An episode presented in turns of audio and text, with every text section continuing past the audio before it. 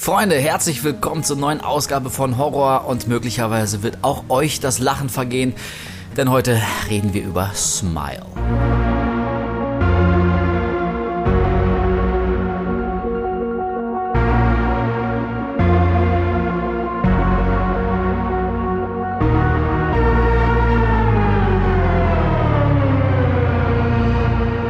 Hey, wir freuen uns aufs Entschiedenste, dass ihr wieder am Start seid bei Horror und äh, wir feiern ein ganz kleines Jubiläum. Es ist nämlich die zehnte Ausgabe, die wir euch heute um die Ohren klatschen.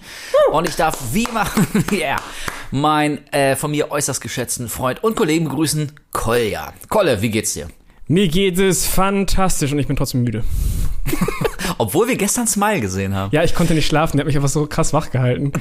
Ja, also äh, wirklich zur Erklärung, wir haben es ja, äh, ich glaube, ähm, beim vorletzten Mal oder so schon angekündigt ähm, und mussten das dann aber verschieben, weil wir uns echt vorgenommen haben, Smile tatsächlich zusammen zu gucken und äh, vielleicht auch unsere Reaktion aufzunehmen. Und das haben wir gestern getan. Also jetzt gerade, wo wir hier sitzen und das für euch einsprechen ins Mikro, ist ähm, die Erinnerung an Smile noch relativ frisch. Wir haben uns gestern bei dir, Kolja, getroffen, haben äh, was zu essen bestellt, äh, ein paar Bierchen dazu aufgemacht, also ich zumindest, und uns dann Smile gegeben. Und ähm, also bevor wir über diesen Film reden müssen, ja, ich meine, was haben wir erwartet?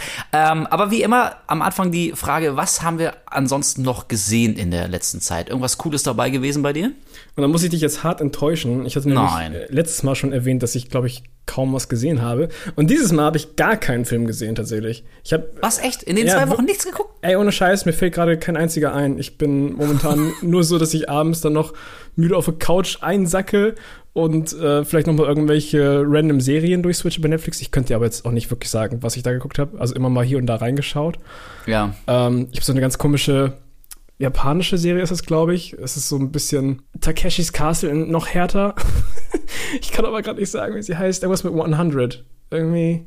Also, aber ich, ich dachte es wäre wie Alice in Borderland oder so. Nee, nee, leider nicht. Aber er okay. hat, also, so, hat so ein bisschen Anleihen, also wo die ja, so richtig, richtige Contestants halt irgendwie in so einem Raum sein müssen und müssen irgendwie so irgendwelche Aufgaben gegeneinander erfüllen. Ist viel, viel härter, als, als es bei uns laufen würde wahrscheinlich. Nice. äh, das ist ganz, ganz witzig gewesen. ansonsten habe ich in letzter Zeit halt mega viel abends gestreamt und Dead Space gespielt. Also yeah, ich bin gerade dabei, das Dead Space Remake zu spielen und es macht so Spaß. Ist das, geil, ne? Ah, es fühlt sich so schön an. Es ja. ist halt wieder so richtiges oldschooliges Survival-Horror-Gefühl, was ich äh, mega vermisst habe. Das gleiche Gefühl, was ich auch habe, wenn ich irgendwie ein Resident Evil Remake spiele. So, solche Spiele gibt es einfach gefühlt nicht mehr. keine Ahnung. ja, Und, also zum, ähm, zum Glück ist das, ist das Remake gut, äh, gut geworden. Gerade ja. heute, wo wir das aufnehmen, ist ähm, ein neues Video von mir auf Games Online gegangen. Da vergleiche ich ähm, das Dead Space Remake mit Callisto Protocol und warum Dead Space so gut geworden ist und Callisto Protocol überhaupt nicht. Das sind so Sachen, das ist so total offensichtlich, aber wenn man das echt mal so vergleicht, ist es schon, schon erstaunlich. Also ich muss auch sagen, ähm, ich hatte an Dead Space extrem viel Spaß wieder. Das war einfach, ja, so wie ich es mir erhofft habe. So eine, eine noch geilere Version von einem sowieso schon fantastischen Spiel. Das Witzige ist, Callisto Protocol habe ich bis heute nur ein, zwei Gameplay-Szenen gesehen, weil das in einer Zeit rauskam, wo ich komplett so einen kleinen Media-Blackout mir selbst gegeben habe. Also ich habe keine Spiele gespielt, nichts geguckt, gar nichts. Ähm, und da ist es halt rausgekommen. Und eigentlich hätte ich mich drauf gefreut gehabt, aber dann hast du und viele andere haben dann von dem Spiel erzählt und dann irgendwie, weiß ich nicht, das hat sich alles nicht so richtig gut angehört.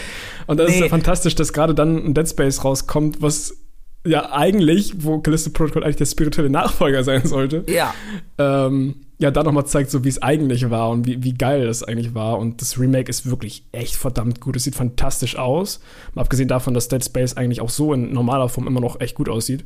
Hammer, ja. Ähm, das Feeling, die haben ja noch, glaube ich, ein paar Soundsachen mit eingespielt noch, dass es so ein bisschen mehr Atmosphäre hat. Äh, ein bisschen am Lighting rumgespielt und sowas. Ich weiß gar nicht, ja. auch irgendwelche Nebenquests hinzugefügt, die ich jetzt noch nicht gespielt habe, aber das ja, ist wohl eine Option. Es, ja, genau. Es gibt so ein paar, ähm, also so, so neue Story-Elemente, die jetzt nicht was, was krass Neues machen, aber irgendwie die ganze Welt so ein bisschen mehr ähm, ausschmücken. Und so ein, ein Detail, was mir wahnsinnig gut gefällt, sorry, wir reden jetzt mal zwei Minuten über das Dead Space Remake, aber ähm, ist, dass du so eine dynamische KI hast. Also, dass die Monster irgendwie immer wieder an neuen Stellen auftauchen, so je nachdem, wie es dir ah, geht, ob du viel ja. Munition hast, viel Leben oder weniger und so. Also, es bleibt immer ähm, relativ fresh. Also, ich muss auch sagen, also mir ist wirklich kein Punkt aufgefallen, der irgendwie was schlechter gemacht hätte als das Original, mit der, vielleicht mit der Ausnahme, dass ähm, Isaac Clarke jetzt schon redet. Und zwar relativ Ja. viel. Also die, die quatschen echt viel in der Neuauflage. Das ist so die einzige Sache, bei der bin ich mir nicht ganz sicher, ob das vielleicht nicht im Original geiler war, weil er halt komplett stumm war. Aber ansonsten, äh, ja, fantastische Neuauflage. Ich bin, ich bin sehr freudig überrascht gewesen. Und er sieht nicht aus wie Isaac. Ich finde irgendwie sein neues Gesicht, das sieht irgendwie so ungewöhnlich aus im Vergleich zu vorher.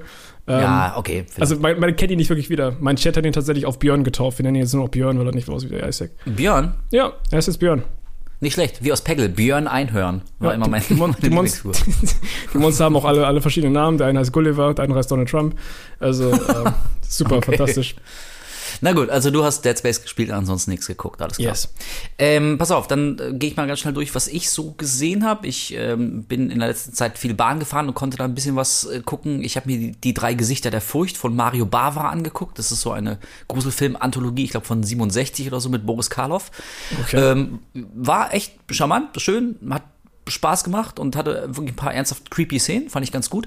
Dann habe ich auch auf Amazon Prime einen ähm, Schweizer Horrorfilm gesehen, Tiefelstei, also so Teufelsstein, so auf Schweizer, ich kann, ich kann kein Schweizerdeutsch, deswegen kann ich das nicht äh, korrekt aussprechen, war absoluter Crap.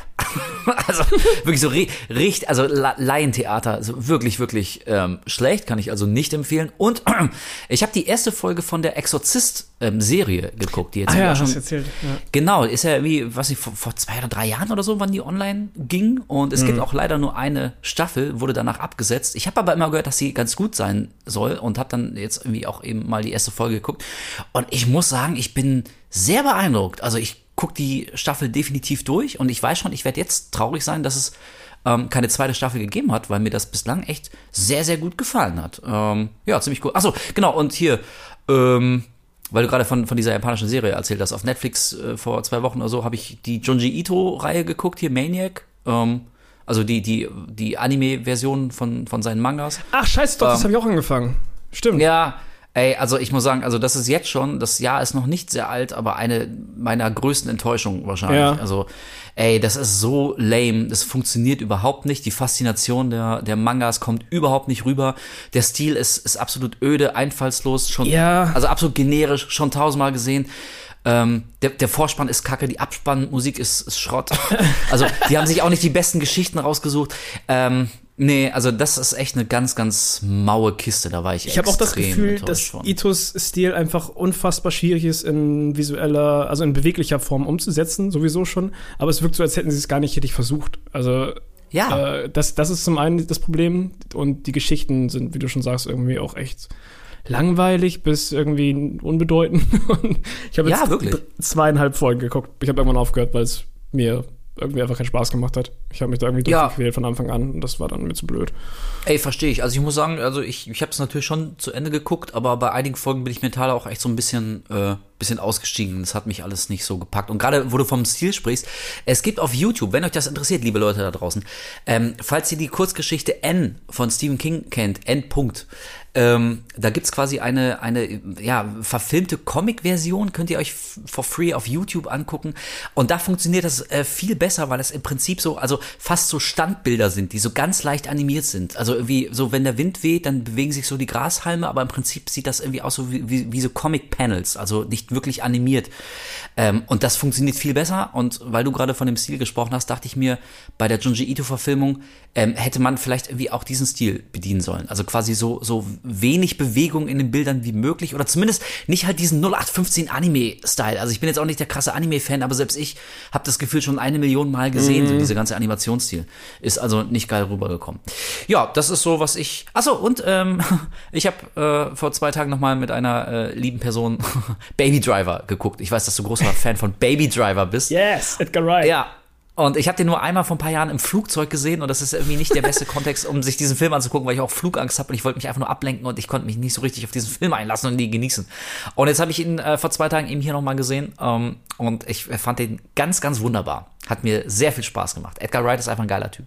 Mark Tös, der Arsch, wollte mit denen immer madig reden, weil er meinte so, ja, dieses, dieses auf, auf Ton schneiden kann doch jeder. Warum ist das für einen Oscar nominiert? Ey, Alter. Also, aber ohne Scheiß, also ja, okay, klar, so auf dem Beat schneiden kriegt man hin, aber mach das gut. So, mach das mal bitte gut. Und so Ja. gut wie dieser Film. Und das macht er halt einfach fantastisch. Ich finde auch nach wie vor dieses Konzept geil, dass erst ein Soundtrack erstellt wurde und dass der Film und das Skript und alles dann auf den Soundtrack aufbaut. Und dass man es auch spürt. Das ist einfach ein mega cooles Konzept und das, der Film hat einfach Spaß von Anfang bis Ende. Der hat einfach ein richtig, richtig cooles Tempo. cooles Tempo, geilen Soundtrack und also es gibt zwei ähm, Personen, die, also wenn die mir einen Film empfehlen, mache ich da einen großen Bogen drum und wenn die einen Film scheiße finden, dann weiß ich, dass er gut ist und Mark Töfs ist eine von diesen Personen. Deswegen, also deswegen ähm, würde ich das äh, so gar nicht an mich ähm, ranlassen. Auf jeden Fall unterm Strich echt Baby Driver sehr schön. So, und jetzt haben wir viele schöne Dinge besprochen und nun kommen wir äh, zu einem Anlass, der ist nicht so schön. Wir haben nämlich jetzt endlich Smile nachgeholt. Die Horrorsensation aus dem letzten Jahr hat wie viel? 17 Millionen gekostet? 18?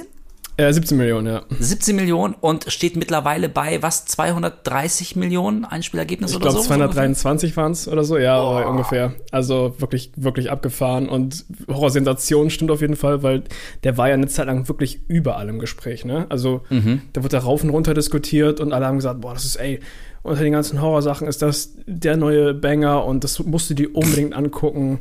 Mega krass. Und ich fand es damals sehr überraschend, habe ich auch schon zu dir gesagt, weil ich habe den Trailer damals gesehen und dachte, okay, ja, es ist eine witzige Geschichte, wirkt wie so eine Geschichte für einen Kurzfilm eigentlich, so eine, Ja. so eine Creepypasta im Prinzip, die einfach so äh, in einem Film verpackt wurde. Aber erstens war das dann für mich so ein Konzeptding, entweder fällt das halt komplett oder das ist doch ganz interessant wie so ein It Follows. Ähm, also auf so einer 90 Minuten Länge schon, aber der Film geht ja sogar noch länger, der geht ja 120 Minuten, also wirklich zwei Stunden. Ähm, und mein erster Gedanke bei den Trailern mit diesen ganzen Jumpscares und sowas war, generisch as fuck. So. Als dann aber die ganzen Reaktionen rauskamen, dachte ich so, okay, vielleicht ist es, ähm, vielleicht lag ich da falsch und, und der Film kommt einfach nur in diesem Trailer so rüber. Aber wir haben ihn jetzt Aber. gesehen und meine erste Annahme war leider doch richtig. Ja, also äh, ich habe das natürlich auch mitbekommen, dass es so einen großen ähm, Hype um, um Smile gab. Und ey, sorry, ich weiß, ich klinge jetzt wieder wie das, das letzte abgehobene Snob-Arschloch, aber es stimmt halt mal wieder. Also gerade bei Horrorfilmen, wenn die so hoch gehypt werden, da werde ich immer schon extrem misstrauisch. Weil ich meine, sind wir mal ehrlich, ähm, also oftmals wie verbirgt sich da nicht mehr als viel heiße Luft dahinter. Und bei Smile war das auch wieder so ein Fall. Ey, also sorry, aber wirklich, wenn, wenn so alle so einen Horrorfilm geil finden, dann weiß ich eigentlich schon, dass der Kacke ist. ich weiß nicht, warum das gerade so beim, beim Horrorfilm ähm, der Fall ist und Smile ist irgendwie auch wieder ein Indiz dafür. Keine Ahnung. Vielleicht war ich da einfach nicht die Zielgruppe, vielleicht bin ich mit mittlerweile schon 43 da irgendwie einfach zu alt für. Vielleicht ist das wirklich so ein Ding so für Teenies, so die typische TikTok-Crowd. Ich weiß, das klingt nach ganz schlimmem Klischee, aber anders kann ich mir den großen Erfolg nicht erklären, weil ich ähnlich wie du in diesem Film nahezu nichts gesehen habe, was irgendwie originell wäre, was eine frische Idee gehabt hätte, sowohl von der Inszenierung ähm, als auch von der von der eigentlichen Story. Das war eine, eine ganz, ganz maue Nummer, die zu keiner Zeit mit ganz wenigen Ausnahmen gruselig war ähm, und mich tatsächlich sehr frustriert zurückgelassen hat. Ähm, ich fand den unter dem Strich überhaupt nicht gut. Nee, ich leider auch nicht wirklich. Aber wir können ja erstmal einsteigen, worum es in dem Film überhaupt geht. Es dreht sich nämlich um. Weißt du es noch? Ey, ohne Scheiß, wir haben den, ey, Ich versuch's. das ist jetzt kein Witz. Wir haben den gestern gesehen und ich habe die Hälfte jetzt schon vergessen. Das ist krass. Deswegen äh, bitte fass doch mal zusammen, worum geht's jetzt? Ja, ich gebe mein Bestes. Nicht mal 24 Stunden, ey. Ich stehe mir bei. Also, es geht um eine Psychiaterin, die in einer Art, ähm, ja, so eine, so eine, nicht, nicht normale Psychiatrie, aber die arbeitet halt in so einer richtigen äh, Klinik dafür extra, die wunderschöne Wände an der Stelle hat. Ähm, also wirklich von, von Babyblau bis zu äh, Rosa. unfassbar ekligem Rosa. äh, da habe ich auch. Ach stimmt, wir haben noch gar nicht erwähnt. Fuck, wir haben, wir haben auch wieder wie bei Terrifier äh, unsere Audiospuren beim, beim Gucken aufgenommen. Ich dachte, guck mal, ich dachte jetzt, wo wir das sagen, hättest du schon ein paar von diesen äh, Schnipseln reingeschnitten. Genau. Aber Und- dann fangen wir jetzt halt jetzt damit an. Boah, diese Wände, also wenn ich ein Patient wäre, ich würde mich schon umbringen wollen wegen den Wänden. Kommst rein gleich. Wahrscheinlich kam jetzt gerade einer dazu, wie wir die Wände kommentiert haben. So. Auf jeden Fall ähm, arbeitet diese Psychi Psychiaterin Dr. Rose, muss ich gerade tatsächlich nachgucken, weil ich habe echt keine Ahnung mehr, wie sie heißt. Das ist schon mal krass. Rose hieß sie. Ja. Äh, gespielt von Sosie Bacon, wie du vorhin rausgefunden hast, die Tochter von Kevin Bacon, richtig? Genau. Ja, ja weil War wir uns auch nicht klar, überlegt, so, ja. kennt man die irgendwoher? Irgendwie hat sie so ein bekanntes Gesicht, aber irgendwie auch kein Film eingefallen. Mir ist gerade aufgefallen, so, ah, okay, ich habe letztens Charlie's Hess nachgeholt, da spielt sie auch äh, einen Charakter. Hm. Hat mich jetzt aber auch nicht irgendwie, äh, es hat keinen bleibenden Eindruck oder sowas hinterlassen. Aber ich habe trotzdem das Gefühl gehabt, so irgendwoher kenne ich sie. So. Ja, okay. Ähm, genau, sie spielt den, den Hauptcharakter Dr. Rose und eines Tages erlebt sie, hat sie ein traumatisches Erlebnis, weil eine ihrer Patienten von einem Wesen spricht, das sie verfolgt, das sie anlächelt, das Gesichter von anderen Menschen übernimmt, die sie kennt in ihrem Umfeld und sich als denen ausgibt, von Halluzinationen äh, zu irgendwelchen Trugbildern und dass sie das Gefühl hat, sie wird bald sterben. So. Genau. Und dann kommt es auch relativ schnell dazu, dass diese Patientin durchdreht, ähm, sich eine, eine Vasenscherbe nimmt. Ich glaube, es war eine genau. Vasenscherbe, ne? Und ja. sich damit mit einem fetten, breiten Grinsen in ihrem Gesicht das äh, ges halbe Gesicht und, und auch die Halsschlagader durchschneidet und sich halt vor den Augen der äh, Dr. Rose umbringt. Genau. Was, muss man fairerweise zugeben, nach den ersten paar Minuten so ein kleines Highlight schon war. Ja. Also, das, das fanden wir beide relativ gut, weil es irgendwie eine, eine schöne, harte Szene war. Ich meine, so Kehlenschnitte sind immer fies und äh, also, also in, in Smile geht's jetzt nicht um knallharten Splatter, das ist kein ultra harter Film, aber es war so eine kleine Gewaltspitze zum Einstieg, um zu zeigen, dass es hier wirklich ähm, also um, um was geht, dass es hier ernst gemeint ist mit diesem, mit diesem Fluch. Fand vor ich ganz nett. Vor allem was überraschend, weil wir beide waren so, ah, und jetzt kommt die Kehle und dann fängt sie aber in ihrem Gesicht ja, ja. an. Das war dann so, oh, okay. Ja, oh, hey, hey oh, cool. Das, ja, ey, ohne Scheiß, das hätte ich eigentlich noch schöner gefunden, wenn sie sich nicht die Kehle durchgeschnitten hätte, sondern irgendwie echt so dass das Gesicht abgeschnitten oder so, so weißt du? Oder, oder wenn ja. sich selber so, so, ein, so ein Lächeln so gezogen hätte mit, so ein Stück mit der Schere. Ja. Na und? Komm, Kehle. Oh nein. Oh nee, das ist überraschend. Ich dachte, das wird. Ja. Yeah. Achso, doch noch. Doch, ja, okay, ich wollte schon sagen. Durch dieses traumatische Erlebnis, was, was die äh, Frau Doktor da erlebt hat, vor ihren Augen, wurde quasi dieser Fluch, den diese Frau hatte, auf sie übertragen. Und ähm, so ein bisschen The Ring-mäßig, von wegen so, du hast jetzt, ich meine, die sagen ja tatsächlich sogar, ja, es sind ungefähr so sieben Tage, die du lebst ab da. und ähm, ja, ab da fängt sie dann halt auch an, Menschen in dem Umkreis zu sehen, die sie auf merkwürdige Weise anlächeln und ähm, ja, hat halt hier und da immer mal irgendwelche Albträume und, und, und so Tagträume und irgendwelche Visionen von, von Menschen, die, die sie irgendwie anschreien und so weiter und so fort. Und uns ist, glaube ich, recht schnell aufgefallen, dass es da ziemlich große Parallelen zu einigen Filmen gibt, aber vor allem zu It Follows. und, ähm, also Parallelen ist aber noch nett ausgedrückt. Ja, wirklich. Also der Film ist sich da nicht zu schade, um bei anderen Filmen sich, sagen wir mal, ein bisschen kreativ zu bedienen.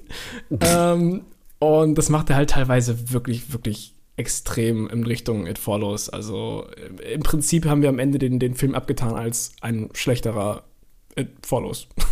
ja, und zwar ein deutlich schlechterer. Also ähm, ich war tatsächlich wirklich überrascht. Ich meine, so nach dem ersten Trailer und so nach allem, was ich gehört habe, habe ich jetzt nicht mit einer übermäßig originellen Supergeschichte gerechnet. Muss ja auch nicht immer unbedingt sein. So manchmal äh, wie, also es kann ja auch gerne mal ein bisschen simpler und einfacher sein, wenn es dann am Ende einen guten Film ergibt. So. Ähm, deswegen habe ich da jetzt, glaube ich, also nicht kein, kein weltbewegendes Werk erwartet, aber ich war dann doch überrascht, also wie plump dreist der Film im Prinzip echt so eine Kopie von It Follows ist. Nicht frech, dass sie die It Follows-Thematik benutzen und dann auch noch diesen Kameraschwenk ganze Zeit aus dem Film. Das ist eigentlich echt. Vielleicht hat er gehofft, ey, das ist Ed Follows, das ist was, zehn Jahre her oder was? Erinnert sich kein Mensch mehr. Du hast gerade Ring erwähnt, wird auch nochmal reingeschmissen. Ähm, ich habe ihn nicht gesehen, aber äh, ich glaube, irgendwie sowas wie Blumhouse Truth or Dare ist irgendwie auch noch, ist auch noch ein ordentlicher Schuss drin. Entschuldigung, da verschlucke ich mich direkt. ähm, also wirklich absolut völlig unoriginell. Das ist, das ist so, so eine klassische, irgendjemand wird verflucht oder zieht so einen Fluch auf sich und diese Figur hat jetzt wie halt nur eine begrenzte Zeit ähm, um diesen Fluch wieder von sich abzuwenden und rauszufinden, wie man, wie man sich doch noch aus der, aus der Nummer retten kann. Also ja. so gerade im Horrorgenre schon 1000 Mal gesehen, schon eine Million Mal gemacht, nichts Neues. Und besser gemacht. Genau, das wollte ich gerade sagen. So der Unterschied zu einem It Follows ist, also ich war jetzt auch nicht und bin bis heute nicht der allerkrasseste Fan von It Follows. Der ist für mich auch jetzt nicht komplett perfekt, aber trotzdem macht er nahezu alles weitaus besser. Also ähm, stilistisch ist It Follows viel schöner inszeniert. Der der Soundtrack ist geiler, die, die Darsteller sind besser und die oh, Story, ja. die Story funktioniert bei It Follows auch viel besser äh, als bei Smile, weil komischerweise ähm, also für mich fühlt es sich so an, als wären die letzten 20 Minuten in Smile, wo wir dann quasi in dieser, in der, in der Hütte sind, in der äh, Rose damals ihre Mutter verloren hat. Die, die Mutter hat Selbstmord begangen, äh, begangen und das ist so ein, ein großes Trauma, was Rose noch bis, bis ins Erwachsenenalter verfolgt. Ähm, und in diesen letzten, weiß ich, 20 Minuten wirkte das wie ein völlig anderer Film. Also ganz, ganz seltsam hat er, hat er irgendwie so, so Bogen, Bogen geschlagen. Da geht's irgendwie gar nicht mehr um, um diesen eigentlichen Fluch und um, um das Motiv, dass, dass Leute irgendwie dieses komische, creepy Lächeln auf den Lippen haben, sondern äh, das wurde so eine, so eine seltsame Psychotrauma, Gruselgeschichte, die irgendwie, äh, also auch die, die Regeln der Physik ähm, dann außer Kraft setzt, fand ich, fand ich extrem seltsam. Hä? Ich hab's ge Ey, ohne Scheiß, es fühlt sich an, als wäre es ein völlig anderer Film auf einmal. Ja! Das ist. What?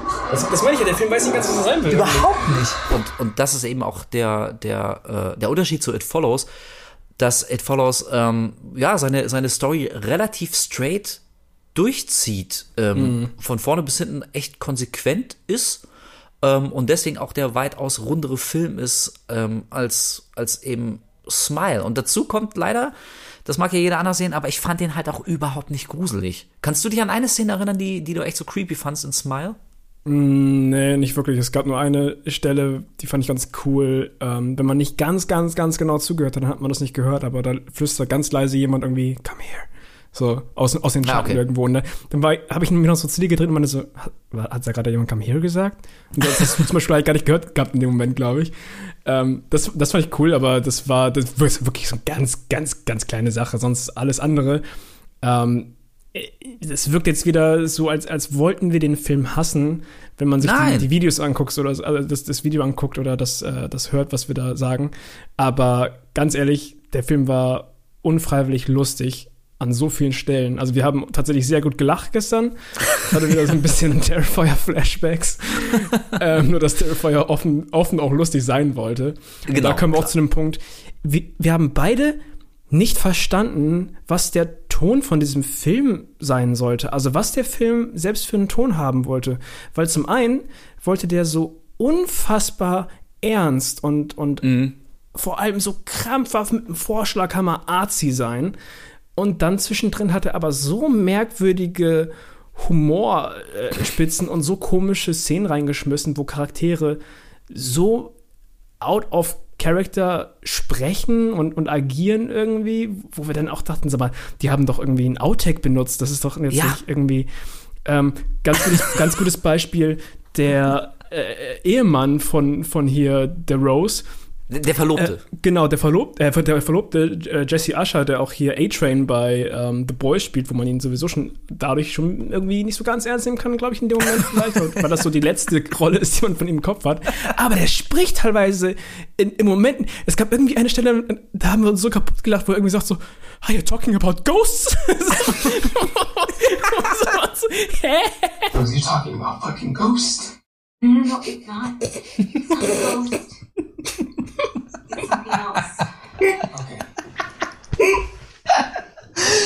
Die Delivery, ey. Das war doch ein Outtake, Alter.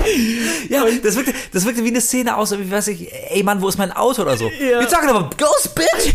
So, what? Das hat überhaupt nicht, ey, wirklich, da haben wir uns echt weggeschmissen auf dem Sofa. Ja, das war ein großer Überhaupt nicht. Die Charakter sind teilweise so lächerlich hart am Overacten, weil du eben meintest, ähm, Darstellung allgemein. Am Anfang, und da ist der Film schon für mich zusammengebrochen. Nach etwa zehn Minuten diese Szene, ähm, wo halt diese Patientin zu ihr kommt im Raum, die, äh, da haben wir uns nicht angeguckt und meinen, was, das kann doch nicht gerade ihr Ernst sein. Also, was ist ja. denn das für eine Schauspielerleistung? sie, sie zittert und, und dann kommt jetzt, und dann ist okay, ähm, ja, Overacting 9, 9000, wir verstehen es, du bist, hast gerade Angst, du bist gerade irgendwie, hast gerade irgendwas durchgemacht, so. Ähm, also die war unfassbar schlecht und das Witzige ist, als die der Sosie Bacon gegenüber saß, dachte ich so, wow, also Sosie Bacon ist im Vergleich zu ihr so unfassbar gut und andersrum Oh ja. ist die andere Schauspielerin so unfassbar schlecht. Und dann im Verlauf des Films dachte ich so, wow, viele Schauspieler sind besser als die Sosie Bacon. Weil irgendwann hat die, ähm, die, die, die, die Sosie, die halt hier die Dr. Rose spielt, hat auch auf einmal angefangen, so komisch rumzuzucken und irgendwie so komplett zu overacten und die ganze Zeit dabei knabbert an ihren Fingernägeln und ist so super on the edge und zittert rum. Aber ey, und da kann, man, kann mir jemand sagen, was er möchte. Dieser Film stellt äh, Mental Health Probleme und auch gerade so Traumageschichten ganz, ganz furchtbar dar. Also ich, so, dass es mich schon echt wirklich abfuckt und nervt. Wenn du dir so ein Hereditary anguckst und du hast eine Toni Collette, die das äh, wirklich meisterhaft drüber bringt, worüber Ja. wir es gesprochen haben, und dann guckst du dir Smile an, dann ist das wirklich nicht nur lachhaft, sondern teilweise schon offensive, so Ja. wie sie es- wie sie es dargestellt haben. Also in dem Moment, wo man die Schauspielerin gesehen hat, da äh, kurz vor der Title Card nach 15 Minuten, da dachte ich schon so, uh, also zieht sie das jetzt durch? So ist es, ist es so? Und ich glaube, gerade wegen solchen Momenten konnte man das auch alles von Anfang an nicht ernst nehmen. Ist keine gute Schauspielerin, ne? Voll. Okay, ein bisschen overacted vielleicht. Oder? ja, also, okay. Ja, also tatsächlich, das ist echt so eine Sache, die ist mir auch so sehr, sehr negativ aufgefallen. Also ich habe jetzt, ich muss zugeben, Sosie Bacon noch nie irgendwo gesehen. Ich glaube, in Maris of Easttown hat sie mitgespielt, äh, habe ich aber auch nicht gesehen, so deswegen kann ich mir jetzt über sie kein Urteil erlauben. Ich glaube auch, wie dass es dass sie nicht unbedingt eine schlechte Schauspielerin per se ist. Ich vermute, dass es da einfach an der an der ähm, schlechten Regiearbeit Ey, ähm, 100 des Pro. Sonst würden, ja nicht, lag. sonst würden ja nicht alle sich so dumm benehmen. Ja, also das ist wirklich, äh, darüber haben wir dann auch echt während des Films irgendwie öfter mal gequatscht, so ähnlich wie dir. Mir ging es irgendwann so dermaßen auf den, auf den Zeiger, dass die nur so eine Facette gezeigt hat, nämlich, also ihre Regieanweisung muss gewesen sein, Sosie, nicht vergessen, du bist traumatisiert. Und Szene. So, und das hat sie so dargestellt, dass so ganz klischeehaft, wie du es gesagt hast, so wie die, sie zittert die ganze Zeit, so ihr, ihr Blick ist ganz unstet, ihre Mundwinkel zucken, sie kaut an den Nägeln. Und ich verstehe, die, die Figur soll traumatisiert sein und die hat eine große emotionale Belastung. Alles fein, aber trotzdem musst du irgendwie mehr Facetten anbieten in so einem Film, weil es sonst wahnsinnig schnell, wahnsinnig langweilig und vor allem auch erschöpfend wirkt. Also irgendwann so, ich, ich, ich bin, bilde ich mir ein, relativ empathisch so. Also es ist nicht so, dass ich so ein gefühlsloser äh, Soziopathenklotz bin. Ähm, aber also ich, ich habe überhaupt keine, keine äh, innere Verbindung zu dieser Figur gefunden, weil ich die halt, also ähnlich wie du, ich fand das einfach nicht überzeugend. So, und da, ich musste, ich musste an, ähm, ich habe mal mit irgendeinem Filmkritiker, habe ich glaube ich auch schon mal erzählt, ich weiß nicht mehr, wer es war, auf jeden Fall so ein Interview gesehen und der meinte, dass er die Theorie hat, dass mittlerweile irgendwie so junge, aufstrebende Filmemacher, dass die, ähm, keine eigenen Lebenserfahrungen irgendwie da ähm, verarbeiten und verwerten oder oder ähm, oder Literatur, die sie mal gelesen haben, sondern wer heutzutage irgendwie als als Filmemacher in Hollywood anfängt, der äh, quasi kaut nur das durch, was er selber als Film irgendwie als Kind gesehen hat. Also im Prinzip ist alles mittlerweile nur noch eine Kopie von einer Kopie von einer Kopie und ähm, das meinte ich irgendwie auch bei Sosie Bacon gesehen zu haben, weil, weil der Macher, wie heißt der, Finn Parker? Ja. Ähm, der, also der ist auch noch nicht, der hat noch nie einen Langfilm gemacht vorher, der hat so ein, zwei Kurzfilme ähm, gedreht und äh, Smile ist jetzt so sein, sein erster großer Erfolg. Also ist, ist ihm ja auch gegönnt. So, es geht mir, es geht mir nicht irgendwie äh, darum, also ich, ich muss ja nicht bei jedem Film ähm, so einen, einen 60-jährigen Regisseur haben, der schon 300 Filme vorher gedreht hat, alles fein. Aber ich finde, das ist wieder so ein Fall, ähm, da merkt man einfach, dass er im Prinzip nur das nachkaut, was er selber in ganz vielen anderen Filmen schon gesehen hat. So, also ich glaube, für Finn Parker ist, ist so die, die Idee, wenn er an, an eine Figur denkt, die traumatisiert ist, dann muss das halt so überdeutlich, so offensichtlich plump die ganze Zeit im Bild zu sehen sein, weil er sonst Angst hat, dass wir Idioten-Zuschauer nicht raffen, ah, die ist immer noch traumatisiert. Und du hast gerade Toni Collette angesprochen und ich finde, das ist ein fantastisches Gegenbeispiel, weil Toni Collette in Hereditary, die ist auch traumatisiert, die, die erfährt unfassbar schlimme Dinge, ähm, die ihr da widerfahren, aber trotzdem ist die Figur, die sie spielt, ist unendlich viel facettenreicher und damit auch spannender für mich als Zuschauer zum Ansehen, als so eine Sosie, Sosie Bacon, die im Prinzip also wirklich so ein, ein Trauma, ein wandelndes Trauma auf zwei Beinen ist. Und ähnlich wie du fand ich das überhaupt nicht überzeugend und ähm, ja, also fast fahrlässig, wie man mit dem Thema ähm, ja, Mental Health und, und Trauma und psychische Belastung umgeht. Da bin ich mir nicht so sicher, ob der Film da genug Fingerspitzengefühl hat. Nee, überhaupt nicht. Ich fand auch teilweise krass, wie die Psycho äh, Psychotherapeutin reagiert hat oder wie sie mit ihr geredet hat. Das wirkte so richtig, richtig strange, als hätte er nie irgendwie Recherche betrieben, wie so eine Behandlung eigentlich abläuft. Also teilweise ganz, ganz komisch. By, by the way, Fun Fact, wusste ich tatsächlich nicht, vielleicht wusstest du das, aber das Smile auf einem Kurzfilm von Parker Finn basiert auch? Äh, Laura hasn't slept, ne? Genau, das habe ich nämlich gerade erst gesehen und lustigerweise mhm. spielt Caitlin Stacy die Hauptrolle, die am Anfang die Patientin spielt. Mhm. Sorry, ich habe gerade äh, was getrunken, deswegen. Ja, also äh, hat man man's wahrscheinlich äh, mein mein Schluckgeräusch gehört. Also äh, Laura hasn't slept habe ich nicht gesehen. Ich weiß nur, dass es quasi so ein Kurzfilm war, ähm, der so die so ein bisschen die Grundlage für Smile gelegt ja, hat. Genau. Aber gesehen habe ich ihn nicht. Ich habe den leider auch noch nicht gesehen, aber den schaue ich mir dann gleich mal an. Das ist auf jeden Fall in der Hauptrolle die, wo wir eben meinten, dass die so unfassbar schlecht gespielt hat. Äh, würde mich mal interessieren, wie das so dann in so einem Kurzfilm dann rüberkommt. Ja, ähm. also ich habe mir, ich habe mir äh, zur Vorbereitung auch nochmal ein Interview mit ähm, wie heißt er? Finn Parker, ich vergesse mal, oder heißt er Parker Finn? Pa Parker wie heißt er? Finn? Parker, Parker Finn. Finn. nicht Finn Parker, Parker Finn, so rum. Spoilfair. Äh, ja, Spoilfair. Äh, Nochmal ein Interview angehört und so und ähm, also er meinte, dass er eben die Hauptfigur Sosie Bacon eben äh, schon mal vorher gesehen hätte, eben in Maris of Easttown und war total begeistert von ihr und wollte sie dann unbedingt für den Film haben, was ja auch total legitim ist. Aber ich muss doch sagen, so durch die Bank bin ich absolut überrascht, ähm, also wie schlecht dieser Film besetzt ist. Also, mhm. wie gesagt, Sosie Bacon, ähm, da liegt, haben wir gerade erwähnt, an, an glaube ich, der mangelnden Regieanweisung, dass sie extrem ähm, ein, einförmig spielt und sehr flach. Ähm, dann haben wir Jesse T. Usher erwähnt, A-Train aus The Boys, der überhaupt nicht funktioniert in dem Film. Ey, also ungelogen. Ähm, wir haben ja gerade schon gesagt, es gibt so ein paar Szenen, da mussten wir wirklich lachen. Und also ich bin ganz sicher, wenn du dir ein Best-of aus dem Film zusammenschneiden würdest, vielleicht eine leicht andere Musik drunter, du könntest das ohne Änderung locker als Parodie verkaufen. Ey. Also der hat, das ist so seltsam, so manche Szenen ohne Scheiß. Wenn man nur eine ganz leicht andere Musik drunter legen würde, hätte man eine 1A äh, nackte Kanone mäßige Parodie-Szene, die probiert so wie genau diese diese Horrortrends durch den Kakao zu ziehen und niemand würde der Unterschied auffallen. Also ich weiß nicht, welcher Teufel den Regisseur geritten hat, Jesse T. Usher dazu besetzen auf so eine Rolle, wo er überhaupt nicht reinpasst. Dann haben wir noch, ähm, wie heißt er, Kyle Germer. Ähm, ja, also den, den habe ich gleich erkannt, weil er im Remake von äh, Nightmare on Elm Street mitgespielt hat, hat er Quentin gespielt. Und das, also ich glaube, dass das kein Zufall ist, weil der Regisseur auch gesagt hat, ähm, Parker Finn, ähm, dass Nightmare on Elm Street, also der Originalfilm von 1984, so eine, eine ganz große prägende Erfahrung für ihn war. Also es war so mit der krasseste Horrorfilm, den er gesehen hat und es hat ihn total geprägt und voll beeindruckt, so bis heute. Und weil eben Kyle Gerner im Remake davon mitgespielt hat, also das ist so meine Vermutung, dass er jetzt irgendwie auch in Smile so eine kleine Rolle als Cop bekommen hat. Also der macht es jetzt irgendwie auch nicht schlecht, aber durch die Bank ist da ist da irgendwie niemand dabei, der schauspielerisch da jetzt irgendwie groß was raus geholt hätte, was, also selbst beim, beim Horrorfilm, ich meine, mir ist schon klar, du kannst nicht jedes Mal so eine Toni Colette da irgendwie besetzen, aber ähm, wenn wir zum Beispiel schon wieder den Vergleich zu It Follows ziehen, also da hast du Micah Monroe, ähm, die hat zumindest irgendwie eine gewisse Ausstrahlung, so ein gewisses yeah. Charisma. Also irgendwie, da kommt was rüber bei ihr, wenn ich sie so auf der Leinwand sehe. Und bei Smile, keiner bringt da irgendwas rüber. Da ist ja. Nichts.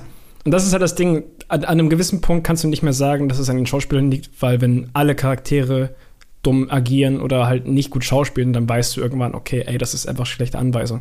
Das muss am. Director dann liegen und das merkt man halt bei dem Film dann doch sehr. Und das ist nicht mal böse gemeint. Ich meinte auch gestern, ähm, ich gönne das Parker Finn mega, weil es ist ein junger, aufstrebender Regisseur, so die Branche ist fucking hard, gerade wenn man irgendwie mit einem Horrorfilm einsteigt, glaube ich.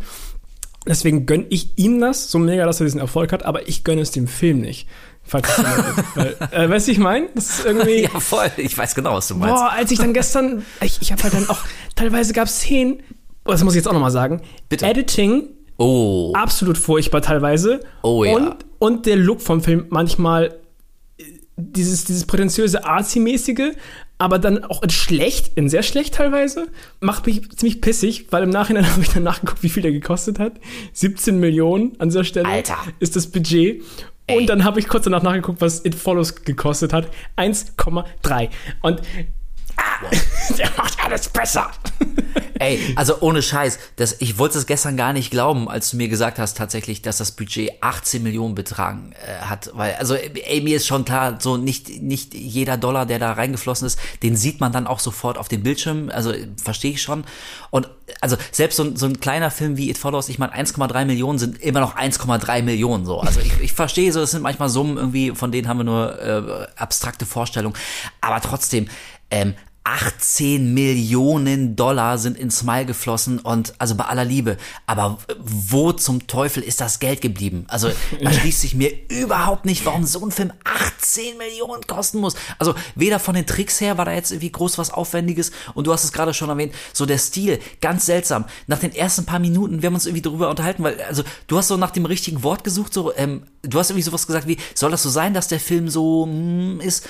Und also das erste Wort, was mir in den Sinn kam, war flach. Ich fand, der sah total flach aus, so Also- von, der, von der ganzen Inszenierung. Da war so keine Tiefe im Bild. Also ich hatte so das Gefühl, so ähm, du du du siehst jede Einstellung ist halt so, so effizient, so weißt du, irgendwie da kommt rüber, was rüberkommen muss, damit ich als Zuschauer raffe, ah, wir sind jetzt hier im Krankenhaus, ah, wir sind im Auto, ah, wir sind bei ihr zu Hause, aber sonst von der Inszenierung war da irgendwie nichts dabei, was, was das Auge irgendwie so ein bisschen herausgefordert hätte.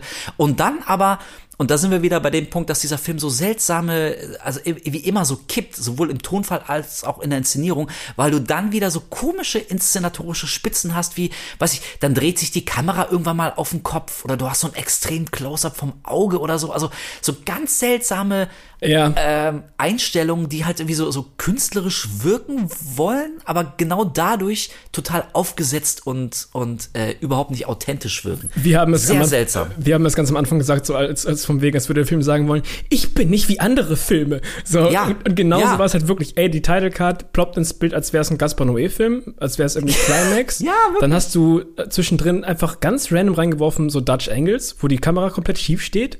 Dann ist alles Seltsam. wieder anders gedreht. Dann hast Ja. du den 90% des Films ganze Zeit eine Vignette um, drumherum, dass der Mhm. Film so richtig düster einfach nur vom Bild wirkt, aber so, dass es so billig wirkt. So, ey, kein Scheiß, gib mir Premiere und fünf Sekunden und ich kann das so hindrehen. So, das ist dann einfach so einen schwarzen, dunklen Rand drumherum. Toll. Ja, wirklich. Happy Birthday, so, hast gut gemacht.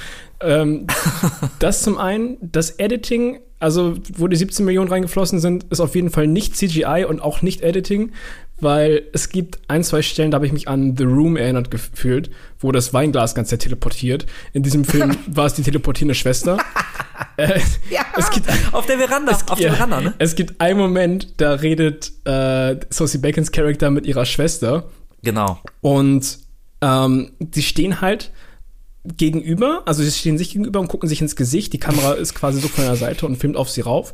Und dann hast du straight einen Cut, während die Schwester spricht, auf sie, wie sie auf einmal gerade, also seitlich zu, zu ihr steht und einfach So gerade in die. Kamera guckt. Genau. Aber wirklich Ja. so von einem Moment auf den anderen. Und Ja, das ist so lustig. seltsam. Ey, wir werden das auf unserem Instagram-Kanal und bei Twitter auf jeden Fall posten, also Ja. unter Horror Podcast, weil wir haben ja, wie gesagt, ein Video aufgenommen, aber meine Reaktion fand ich im Nachhinein sehr lustig, weil ich war so geschockt in dem Moment. Das war, lustigerweise, ich habe es einem Kumpel gezeigt, er meinte so, das sieht aus, als wenn diese Stelle für dich der schlimmste Jumpscare im, im, im Film gewesen Ja, wäre. Und genauso war es, weil ich war so, "Hä? was, okay, warum, warum ist das jetzt, was ist für ein Editing? Das sah richtig, richtig stümperhaft aus. Ja, Und die müssen doch irgendjemanden haben, der so Continu- Continuity-mäßig irgendwie drauf guckt und das, dem das auffällt. Sie steht gerade anders. Das kann nicht sein. Was ist das für ein Cut? What the fuck? Stimmt. Stimmt, ey, wie steht die denn auf What the einmal? fuck?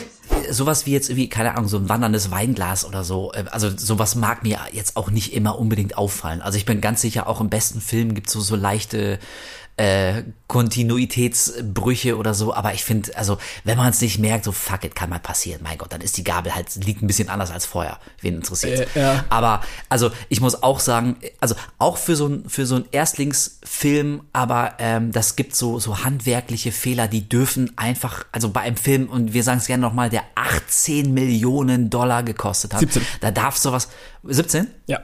Ja, 17, okay, Entschuldigung, 17 Millionen Dollar. Aber ich finde auch, da darf sowas nicht passieren, ähm, dass eine Figur, also mitten im Satz wie nach dem Cut, völlig anders im Bild steht, nur damit das irgendwie eine schönere Einstellung ist. Also will mir absolut nicht in Sinn, wie das ähm, so durchrutschen kann. Und also, ich meine, also ich finde, das zeigt halt auch wieder, dass der Film einfach so konzeptionell nicht funktioniert, weil man eben ähm, so mentale Kapazitäten hat, um auf sowas zu achten. Also wäre ich voll in so einer Szene drin, dann würde mir das vielleicht gar nicht so aufgefallen sein. Also ich glaube, dir vielleicht noch eher, weil du tatsächlich auch selber viel schneidest und so und du hast irgendwie einfach nochmal ein anderes Auge. So, und, und dir ist es auch eher aufgefallen als mir. So, also wirklich, deine Reaktion, du bist echt so richtig zusammengezuckt. So, was war das denn gerade? das, war, das, das war richtig, das war richtig schön so. Ähm, und also wäre ich total als Zuschauer da völlig involviert gewesen und total gefesselt. Ähm, das war ja also in der Logik des Films war ja es, es war ja auch keine unwichtige Szene. Die beiden Schwestern reden miteinander und Ja. so das, das alte Trauma ihrer Kindheit, so dass die Mutter damals den Verstand verloren und äh, sich umgebracht hat. Also es ist ja eine wichtige Szene für beide Figuren, aber eben durch diese tölpelhafte Inszenierung, äh, also äh, kann man sich oder kann ich mich zumindest gar nicht drauf konzentrieren und dann sorgt es halt wieder da für den für den Effekt, dass mir solche solche Schnittstümpereien dann tatsächlich auffallen. Also das ist ja wie, wie, wir, wie, wie wir gesagt haben, das ist ein ganz seltsamer Mix auch äh, aus auf der einen Seite total so generisch langweilig flach inszeniert und dann aber irgendwie probiert er wirklich immer wieder so ein bisschen was, was neu und anders zu machen, was ich per se ja auch nicht schlecht finde. Also ich finde, es ist ja, es ist ja ein ehrenwerter Ansatz, vielleicht nicht so sein zu wollen wie der nächste Conjuring, Insidious oder äh, James Wan Scheiß. Ja, das muss man sagen, das habe ich lustigerweise ganz am Anfang zum Film gesagt, dass ich den Stil eigentlich ganz cool fand in den ersten fünf Minuten, weil ich das Gefühl hatte, der, der war, war was Eigenes, weißt du? Der hatte diesen ganz komischen Stil an den Wänden, dieses pink-blaue, was auch immer. Und alles in den Räumen war so ganz unwirklich eingerichtet, also sieht da kein Raum aus. So, so 90 Prozent der Quadratmeter ist einfach unbenutzt. Ganz merkwürdig. Ähm, aber diesen Stil lassen sie auch irgendwie ganz schnell fallen und der Rest Ja. des Films sieht dann wieder generisch aus. Also das, Absolut. das Lob, was ich dem Film gegeben habe, ging ganz schnell weg. also wirklich crazy. Und äh, ich habe ich hab noch zwei andere Szenen. Einmal das Editing hat mich komplett weggeblasen. Dann gab es eine Szene, da haben wir uns kaputt gelacht. Ähm, Die Geburtstagsfeier? Das auch noch, das kommt gleich. Aber es gab, Okay. auch, gab auch eine Szene, wo ganz lange die Kamera auf so einen Dodge von dem, von dem Polizisten gehalten hat, auf, der, auf, der Ka auf die Karre. Und dann meinten wir so, hm, okay, Sponsoring. Und dann gab es einen ganz komischen Cut zu ihm, wie er plötzlich eine Sonnenbrille trägt und so ganz cool, sexy in die Kamera guckt. Das wirkte so out of place. Und dann ist ey. ist auch noch so, ah, okay, ein Sonnenbrillen-Sponsoring hatten sie auch noch. Die Szene, Jesus Christ. Szene war so unweigerlich, so lächerlich. Oh Gott, ey, äh, danke. Ich habe wirklich die Sonnenbrillen-Szene habe ich total vergessen, weil das, das war so weird. So von jetzt auf gleich auf einmal hat er so eine Sonnenbrille auf, so yeah. Das Geile war, kommt auch wieder, kommt auch in den Supercut rein. Aber ich, ich habe halt in der Szene ganz kurz wollte ich mit dir reden über irgendwas und ich habe ganze Zeit zwischendurch schmunzeln müssen, weil ich aus dem Augenwinkel diese Sonnenbrille gesehen habe. Und dann haben wir uns- gegenseitig immer so hochgeschaukelt und immer mehr mussten wir lachen dann. Sponsored by. da kommt das Geld her. Also, sie muss jemanden.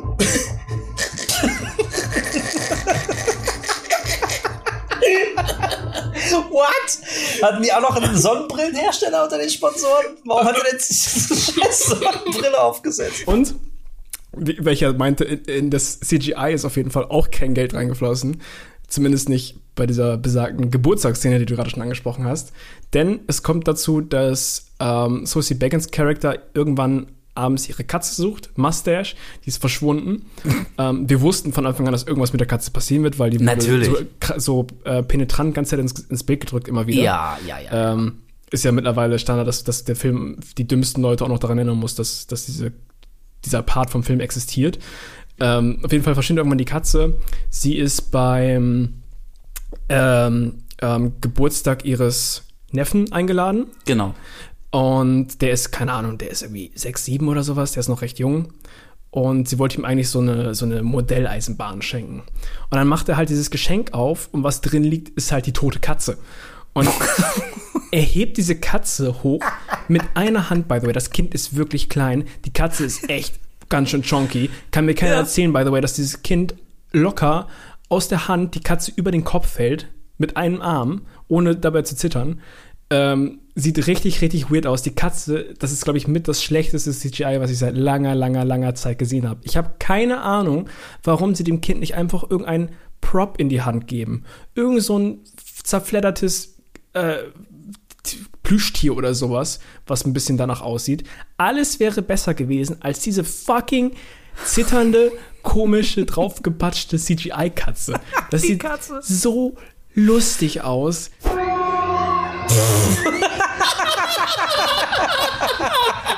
Geil! Woohoo! Alter, hervorragend. Das ist eine CGI-Katze, ja. What? Das sieht so komisch aus.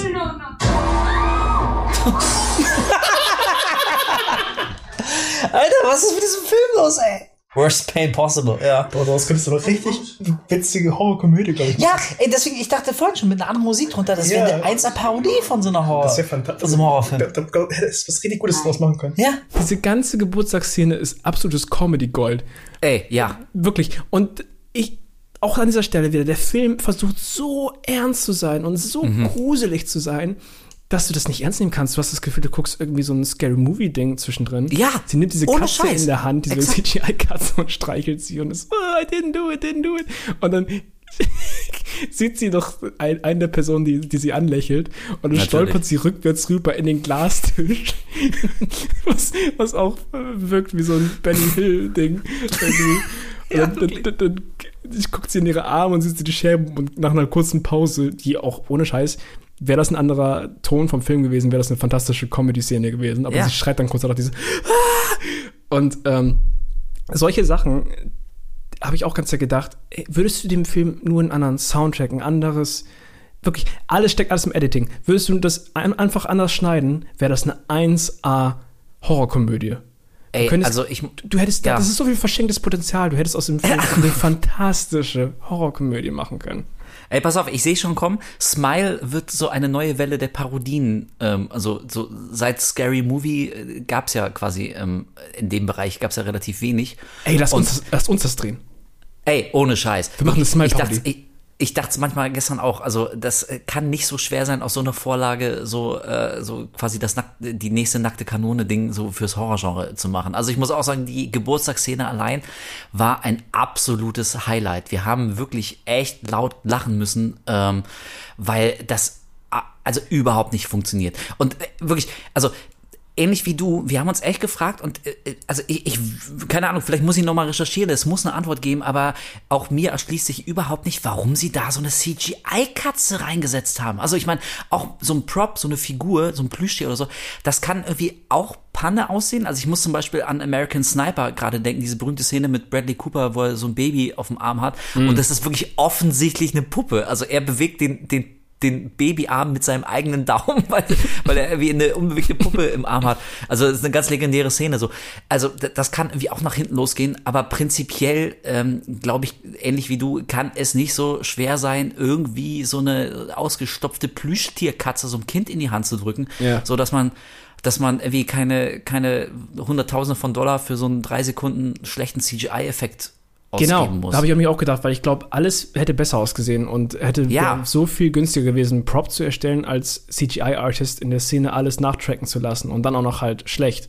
Also, Und da, genau, und dann, und dann noch schlecht. Und ich meine, äh, also das ist so lustig, dass wir, was wir jetzt schon alles besprochen ha- haben über den Film, aber was wir noch gar nicht ähm, angesprochen haben, ist das eigentliche Motiv des Lächelns. Ähm, weil, also das ist ja quasi so die, die, äh, der, der große USP dieses Films, deswegen sind alle reingerannt. Wir haben äh, vorhin gesagt, fast 230 Millionen Dollar hat er eingespielt. Also sehr viele Leute haben sich den angeguckt, weil die Prämisse eben ist, oh Gott, ist das nicht gruselig, wenn Leute einfach so dich, dich anlächeln. So, uh, das ist so spooky und creepy. Und darüber haben wir noch gar nicht gesprochen und ich finde, das ist ein schönes Zeichen dafür, dass auch dieses Motiv von, von lächelnden Personen ähm, auf dem Papier vielleicht gruselig klingt, aber letztendlich in der Umsetzung überhaupt nicht funktioniert. Ich muss nämlich echt sagen, ich fand das, dieses, diese, die, die ganze Idee ähm, so des, des Lächelns ähm, viel, viel unheimlicher ähm, als Konzept, wie es dann äh, im Film dargestellt war. Das fand ich nämlich überhaupt nicht gruselig. Also schon der erste Patient da in diesem Krankenhaus, der, äh, der Rose so anlächelt im Vorbeigehen. Äh, also, ey, You're gonna da, die, da, da you're gonna die, you're gonna die. Wirklich mit so einer Kermit der Froststimme. You're gonna die. So, das ist, ey, sorry, Leute, das ist doch nicht unheimlich. Das kann mir doch kein Mensch erzählen, dass er das wirklich gruselig findet. So, und dann hast du, wie bei der Geburtstagsszene, lächelt jemand dann ihre Psychiaterin irgendwie lächelt und grinst sie da blöd an, so, ja, das soll alles total creepy sein. Aber es sieht einfach nur Panne aus, wenn einem Schauspieler gesagt wird, so, und jetzt, jetzt lächel mal, aber, aber es soll creepy und unheimlich und, und sinister aussehen. Und das tut's einfach nicht. Ey, sorry, ich finde es einfach nicht gruselig, wenn dich jemand so angrinst wie so ein Trottel. Auch wieder, wer hat es besser gemacht? Ari Aster in Hereditary. Weil da sind diese, diese lächelnden Menschen halt wirklich, die, die treffen halt schon hart. Und das selbst bei Tageslicht, wenn da irgendwie dieser Weirdo bei dem Begräbnis mhm. der Mutter, wenn der einfach da das Kind anlächelt und so. Also ich glaube, das ist alles eine Sache von Inszenierung. Ich bin auch ziemlich sicher, dass dieses Konzept fantastisch funktionieren könnte, wenn man es anders gemacht hätte. Ir irgendwie waren. Das gilt für den ganzen Film. Ja, ja, leider. Es ist halt wirklich so. Also, ey, wie gesagt, hat viel Geld eingespielt, hat anscheinend auch echt viele Leute abgeholt, aber ich habe ganze Zeit das Gefühl gehabt, ich, dass wir einen anderen Film gucken als alle anderen. Also, ich weiß nicht, was Menschen da gesehen haben, ob zu der Zeit wirklich komplette Flaute war und nichts im Kino lief in dem Bereich, dass man sich an irgendwas äh, geklammert hat, aber das, was alle hochgehypt und versprochen haben, ist dieser Film meines Erachtens halt wirklich nicht. Und ähm, wo wir gerade davon gesprochen haben, der Film macht so viele Sachen, die andere Filme gemacht haben, bloß äh, schlechter. Ey, Jum Thema Jumpscares, nicht ein einziger Jumpscare hat uns erwischt. Also nicht, nope. mal, nicht mal ansatzweise. Ich habe im Nachhinein ja. nochmal unsere Aufnahmen angeguckt. Wir gucken starr. nicht mal zusammen zu. Völlig nee. regungslos. Völlig regungslos. Entweder das oder wir schütteln den Kopf oder wir gucken pisst oder wir lachen einfach mega laut. Weil es gab auch eine der ersten Jumpscares ist, dass wirklich, sie sitzt am Laptop und plötzlich kommt ein Gesicht von der Seite und macht so Buh. Uh. Und da, da haben wir uns angeguckt und dachten auch so, ey. Und ich glaube, du, du, hast, du hast, glaube ich, so gesagt, fick dich Film oder so.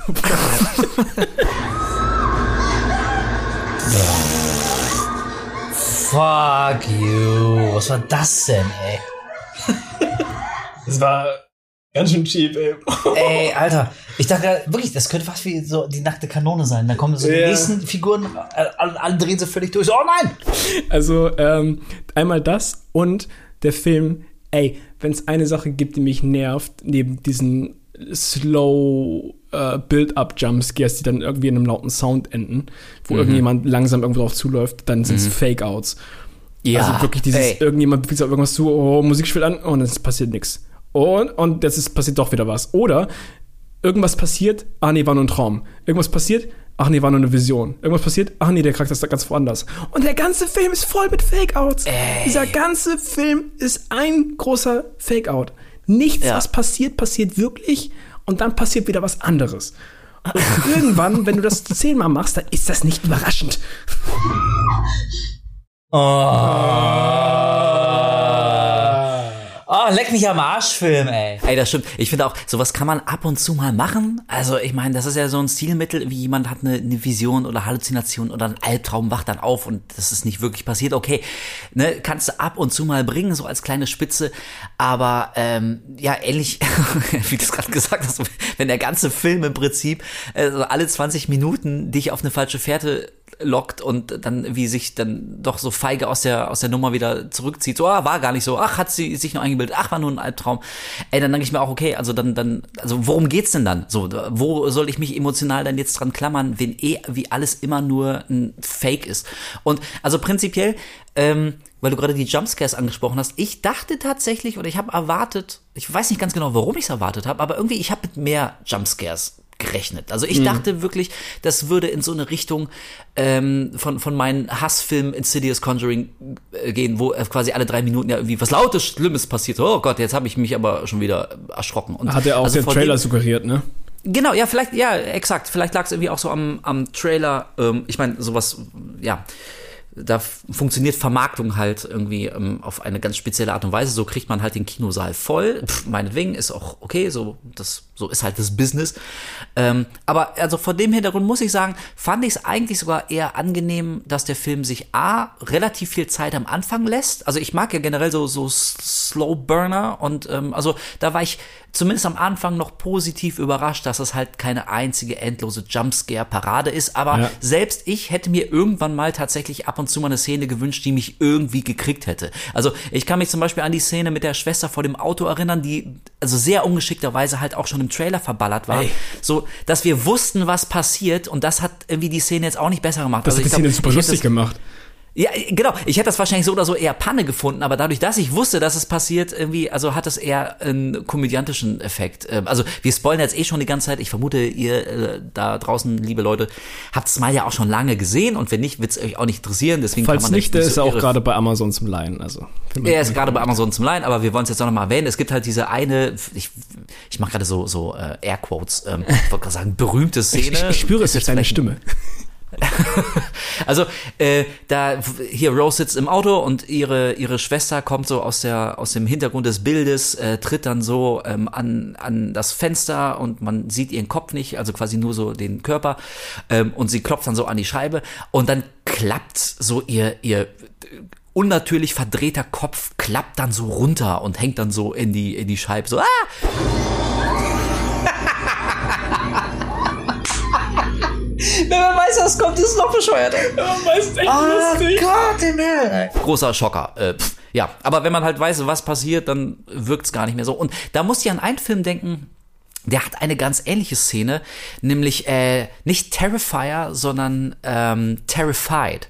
Ich, ähm, das ist ein spanischer Film, ich glaube von vor zwei Jahren oder so, der auch, also weitaus besser ist als wie Smile. Und da gibt's, da gibt's eine ähnliche Szene, da sitzt, glaube ich, ein Polizist im Auto und da kommt auch jemand so aus dem aus dem Hintergrund so an die an die Scheibe ran ähm, und ist, also es ist auch so ein verdrehter Körper, aber man, man erkennt das quasi irgendwie erst nach so ein paar Sekunden. Also man sieht einfach nur, dass sich jemand so der, der Scheibe nähert, aber, aber weil es unscharf ist und langsam quasi äh, die, die Figur erst in den Vordergrund tritt, sieht man dann irgendwie erst nach ein paar Sekunden, dass der Körper so unnatürlich verdreht ist. Und ey, das ist eine der unheimlichsten Szenen, die ich, die ich seit langer, langer Zeit gesehen habe. Also okay. ich habe richtig gespürt, wie mein Magen so runter sagt, so, oh, weil es so fucking creepy aussah, wenn du erkennst, wie verdreht diese Figur ist. Und und ich glaube, in äh, Smile wollte er sowas ähnliches machen. Vielleicht hat er Terrified gesehen. Ähm, hat aber auf jeden Fall überhaupt nicht funktioniert. Und deswegen, also wollte ich nur darauf hinaus, so selbst ich hätte mich gelegentlich dann fast mal über einen funktionierenden Jumpscare ja beinahe gefreut, weil da wenigstens mal was los gewesen wäre. Hm. Ja, es ist teilweise echt merkwürdig, wie diese ganzen Sachen überhaupt nicht gekickt haben. Und äh, lustig, weil, wir auf, weil du gerade von einem anderen Film sprichst und Inspiration und sowas. Der, wie gesagt, der Film bedient sich schon sehr, sehr, sehr hart bei einigen anderen Filmen und macht das auch irgendwie auf eine ganz komische, ungeschickte Weise. Also du fühlst dich so hart an diese Sachen erinnert, aber es wirkt wie so ein Zwinker, Zwinker, sondern einfach so, ja, wir haben es einfach übernommen. ähm, da, zum einen halt diese ganze It Follows-Geschichte, auch, dass sie dann irgendwie nach und nach halt äh, die ganzen Opfer abarbeitet, um irgendwie an, an die, an die, äh, an das Root Problem quasi zu kommen und irgendwie ja. rauszufinden, wie sie das ähm, bezwingen kann. Das war einfach eins zu eins It Follows, vom ganzen Aufbau auch hin, wie es inszeniert war. Dann haben wir halt die, die Ring-Thematik, die man auch durchspürt. Dann hast du diese Szene, wo die Psychiaterin so ganz komisch von der Seite mit so ähm, mit so Sabberfäden irgendwie sich anschreit, was einfach aussah wie Alien Ey, 3. ohne Scheiß, das war die Szene aus Alien 3 mit Ripley und, der, und dem Alien. What? Was war das denn? Es hat nur gefehlt, dass auch so ein kleiner Mund aus der Psychiaterin rauskommt. das ist ganz, ja. ganz komisch. Ähm. Ey, ey, und weil, weil du es gerade gesagt hast, Ring, also nicht nur von der, von der Grundstruktur mit diesen, irgendwie, du hast noch sieben Tage Zeit, um den Fluch irgendwie abzuwenden oder so. Also nicht, das ist eins zu eins geklaut, billig kopiert, sondern auch ganz konkret, es gibt diese eine Szene, da sieht man ganz kurz so eine, so eine Leiche mit diesem, mit dem, mit dem verzerrt, ach genau, mit dem, mit dem zerstörten Mund. So Stimmt. Diese, dieser eine, dieser eine Typ. Ey, und das hat mich richtig geärgert, weil ich vor ein paar Wochen noch, lustigerweise, als ich bei meinen Eltern war, ähm, haben wir Ring geguckt, das, das Remake von Gore Verbinski 2002. Und also ich, ich mag den, den neuen ähm, Ring, mag ich sowieso echt lieber als das Original, sorry, aber ist so. Und der hat also wirklich tatsächlich mal diese berühmte Szene mit dem, mit dem toten Mädchen im Schrank. So, Ja. als, als, als die Mutter auf der, auf der Trauerfeier sagt, ich kann ihr Gesicht nicht vergessen. Und dann sieht man so für zwei Sekunden, sieht man, wie die, wie die äh, Mädchenleiche da im, im Schrank liegt mit diesem verzerrten Gesicht und dann kippt so der Kopf nach vorne. Kein lautes Geräusch, das ist wirklich nur das Bild, was so reingefahren wird. Und das war, also, boah, ich habe mich so dermaßen erschrocken damals. Das ist Same. eine meiner Lieblings, Lieblingsszenen so im, im gesamten Horrorfilm-Genre. Ich liebe das einfach.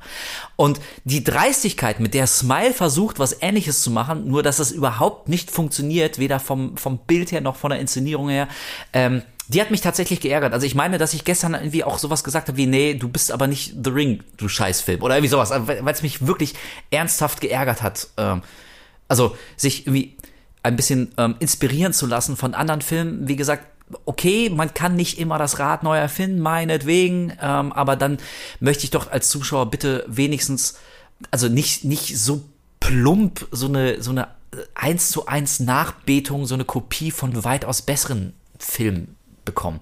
Hat mich richtig sauer gemacht. Ja, ich glaube, plump ist tatsächlich ein guter Oberbegriff für den ganzen Film. Äh, Plump ist, wie Sachen übernommen wurden, plump ist, wie es inszeniert wurde und plump ist auch, wie mit dem Thema Mental Health umgegangen wurde. Ja. Auch dass, dass ähm, wenn offensichtlich mental gestörte Menschen in, innerhalb dieser Welt von Charakteren so überhaupt nicht ernst genommen werden, was, was so super unangenehm teilweise wirkt. Also es gibt, gibt eine, eine Stelle, wo Cops die ähm, die Hauptdarstellerin interviewen und dann, dann erzählt sie halt so, ja, sie hat irgendwie Schiz- Schizophrenie und was auch immer und ist halt ähm, mentally super äh, instabil und dann sagt ein Kopf einfach nur so, yikes. Und denkst, Ja. come on, ey, das hat, ich habe dich auch noch gefragt, so, hat er gerade yikes gesagt? Ja, genau. Und dann ja, so, ja, yep. richtig. Yep. Hat er gerade Yikes gesagt? Ja, yikes. Sind alles Profis auf ihrem Gebiet, ich merke das schon. Äh, Und, und äh, an anderen Stellen sagt irgendjemand so, man, she, äh, she sounds äh, mentally, oder she, she sounds fucking crazy oder sowas. Ja, genau, fucking crazy, sagt er, genau, glaub ich. Das ist alles so, also, weiß ich nicht, finde ich ganz, ganz unangenehm. Ähm, nicht cool. Ja. Ey, genau, und du hast es irgendwie vorhin gesagt, also von wegen, da, da hat er offenbar nicht richtig recherchiert, weil ich den, den Eindruck auch hatte. Also, ähm, man hat das irgendwie auch so oft so bei Filmen, auch wenn man, wenn man jetzt nicht wirklich so tief in der jeweiligen Materie drin ist, aber ich finde, oftmals spürt man, ob jemand so richtig so seine Hausaufgaben gemacht hat und wirklich recherchiert hat oder ob er sich so versucht, irgendwie durchzuwurschteln. Und bei dem Film hatte ich exakt das Gefühl, ähm, dass, dass äh, Parker Finn da also nicht groß Recherchearbeit geleistet hat. Das sind so kleine Details wie, also im, im Beisein von, von unserer Rose, ähm, das Mädel, was sich da am Anfang umbringt so und sich die Kehle durchschneidet. Ey, sorry, also nenn's nitpicky, aber mir ist es wirklich aufgefallen, nie im Leben kommt die am nächsten Tag ganz normal zur Arbeit. Die wird erstmal für einen Monat wird die freigestellt und, und der wird wahrscheinlich eine Psychotherapie spendiert oder so.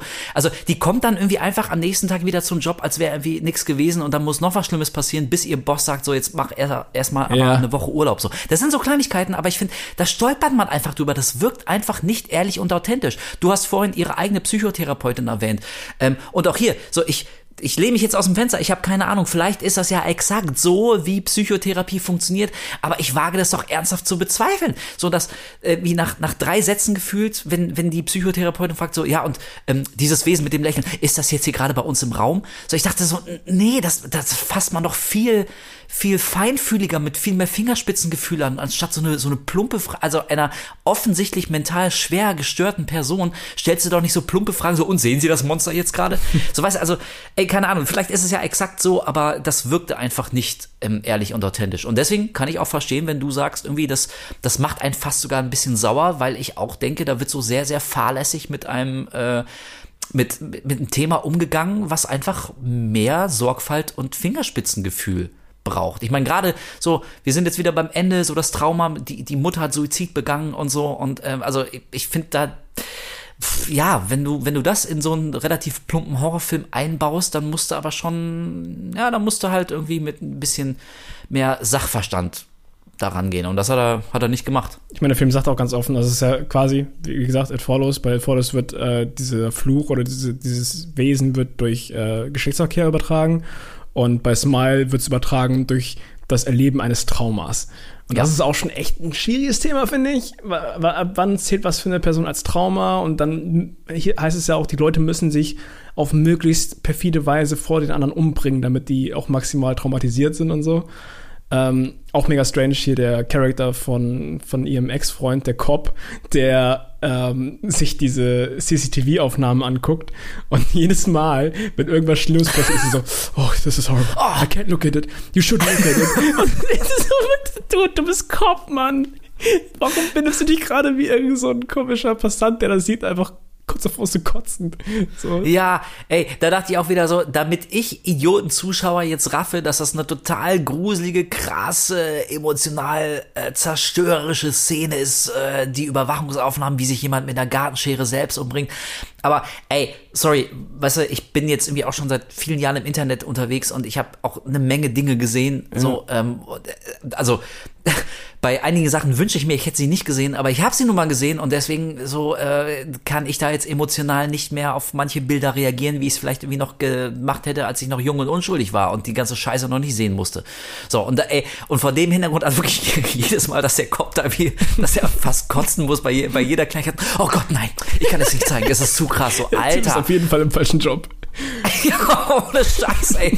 Wirklich, dann, dann setz dich irgendwo an die Kasse und, und wie, mach mal ein bisschen, bisschen mellow, aber dann bist du vielleicht nicht für, dein, für den Dienst als Streifenpolizist gemacht. Also auch hier total, total ehrlich und unauthentisch. Ey, und wo wir gerade noch mal oder weil du It Follows angesprochen hast, weil wir äh, vorhin das Thema von schlecht nacherzählten kopierten Szenen haben.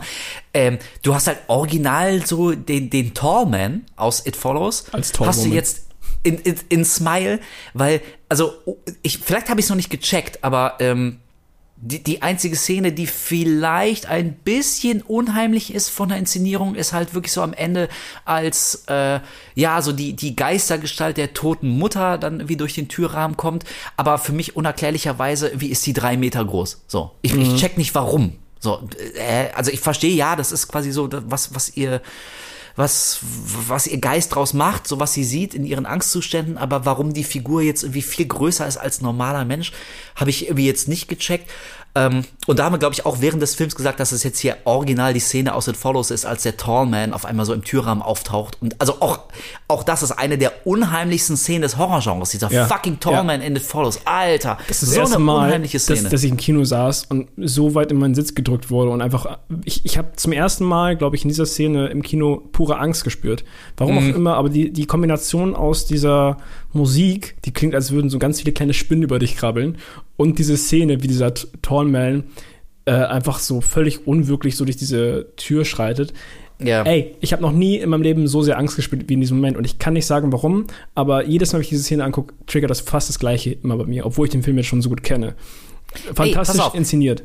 super geil inszeniert und ähm, ich habe über die Szene auch ein bisschen recherchiert und ähm, also es gibt ein winzig kleines Detail in der Inszenierung, was vielleicht erklärt, warum die Szene so wahnsinnig gut funktioniert und wirklich also sich jeder so fucking erschrocken hat, weil wie gesagt, das ist nur ein, ein ganz kleines Detail, aber ich habe da nochmal drauf geachtet. Und ja, das stimmt wirklich, weil du anders als in fast allen anderen Filmen kommt dieser, dieses, dieses Geräusch, der, der Sound, kommt erst so eine halbe Sekunde, nachdem man ihn sieht. Also es passiert nicht gleichzeitig, er kommt ins Bild und man hört es sofort, sondern man sieht ihn erst so für, für eine halbe oder maximal eine Sekunde und dann setzt, setzt dieses Geräusch ein, weil, ähm, ja, weil, weil das, das menschliche Ohr reagiert schneller als das Auge. So auf, auf, auf Geräusche reagiert man einfach schneller, als man so ähm, äh, was, was verarbeitet, was, was der Sehnerv ähm, sieht.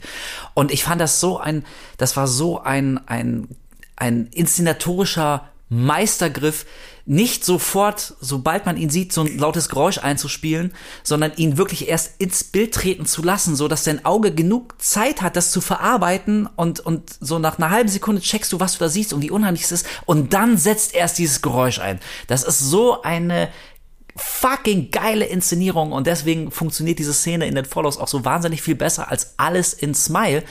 Weil, und da sind wir wieder bei dem, was wir am Anfang gesagt haben, weil Smile für mich einfach, naja, das ist so ein Produkt von jemandem, der bestimmt irgendwie auch ganz viele Horrorfilme gesehen hat und irgendwie einfach nur das nachbetet, was tausend andere Filme vor ihm schon gemacht haben, ähm, weil er denkt, oder, oder dachte, naja, so wird nun mal ein Horrorfilm gemacht, so wird er inszeniert, so funktioniert er. Und man muss ja auch sagen, die Zahlen geben ihm ja recht, ne? Also fast Ja, 230 Millionen Dollar Einspielergebnis.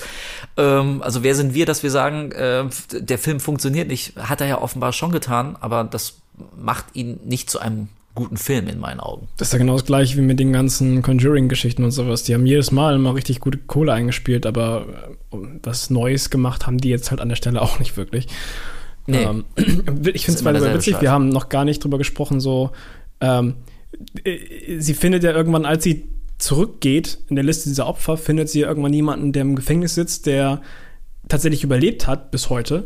Und den befragt sie dann halt, wie er überlebt hat. Und er sagt ihr, ey, es gibt nur eine Möglichkeit scheinbar, wie du rausbrechen kannst. Und zwar musst du vor einer Person jemanden umbringen, auf die möglichst brutalste Weise auch, damit diese Person das Trauma äh, quasi erlebt. Ja, natürlich. Und das ist auch irgendwie so ziemlich shaky, wenn man ein bisschen länger drüber nachdenkt. Was ist zum Beispiel, wenn du in einem Raum voller Menschen bist und das machst?